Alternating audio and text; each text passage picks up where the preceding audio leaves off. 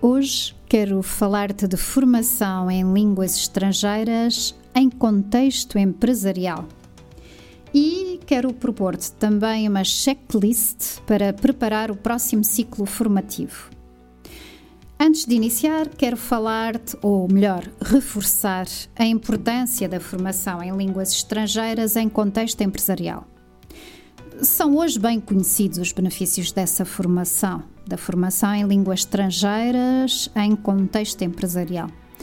Da melhoria da comunicação com clientes internacionais, à abertura para novos mercados, é relativamente fácil perspectivar a formação em línguas estrangeiras em contexto empresarial como uma vantagem competitiva das empresas que dispõem de recursos humanos capazes de comunicar eficazmente em todas as línguas de trabalho.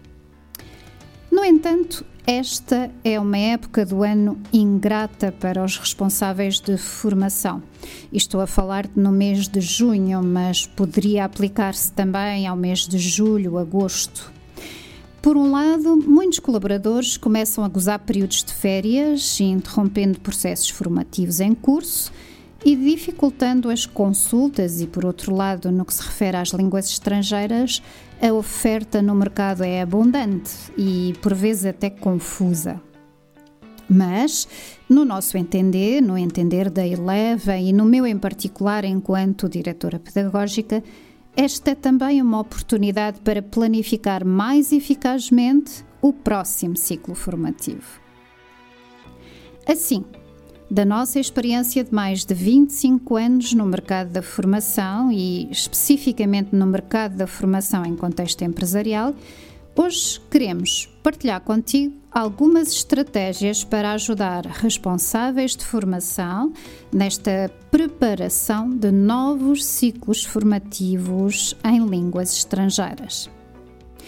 Vou então propor-te uma checklist o primeiro passo é, e com base em avaliações de ações de formação anteriores e relatórios de formação, avaliar as boas práticas já implementadas e analisar o que correu menos bem, a fim, obviamente, evitar cometer os mesmos erros e procurar alternativas. Este também pode ser um momento propício para reunir com entidades formadoras, com as que já prestam serviços formativos à empresa e deram provas de bons desempenhos e, eventualmente, com novas entidades formadoras. O segundo ponto agora é chegado o momento de lançar o levantamento de necessidades formativas de forma mais transversal, se possível, junto de todos os colaboradores da empresa.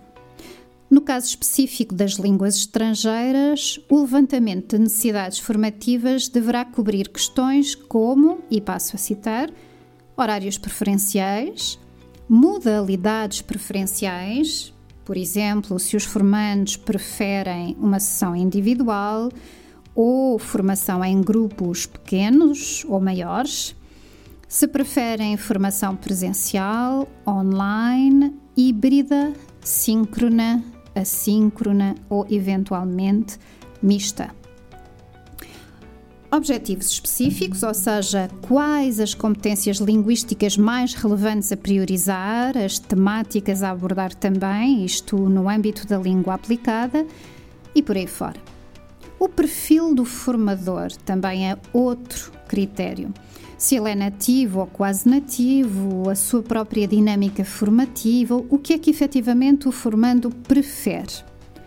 É importante que o levantamento de necessidades formativas decorra durante um período que possibilite a resposta do maior número possível de colaboradores, recorrendo a lembretes, se obviamente isso for necessário.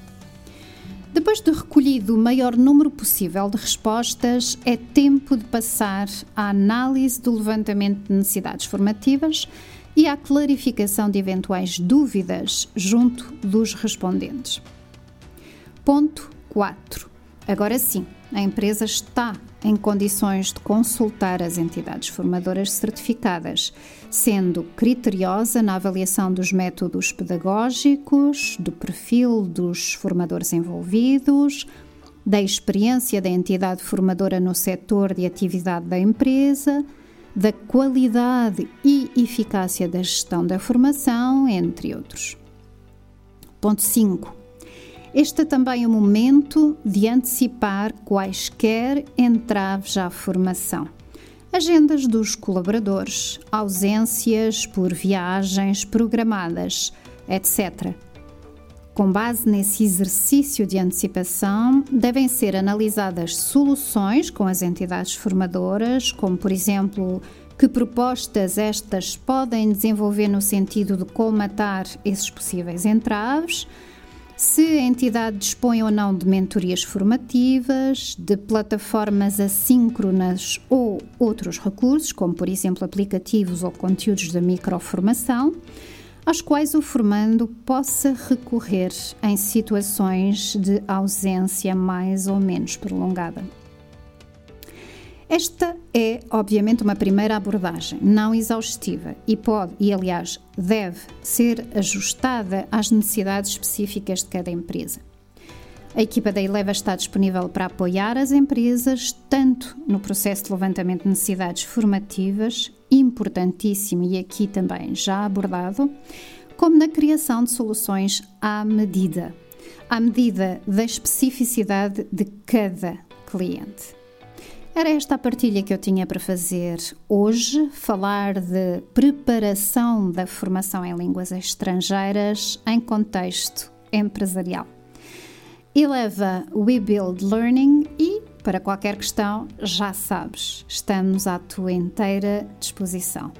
Até breve e, se for o caso, boas férias.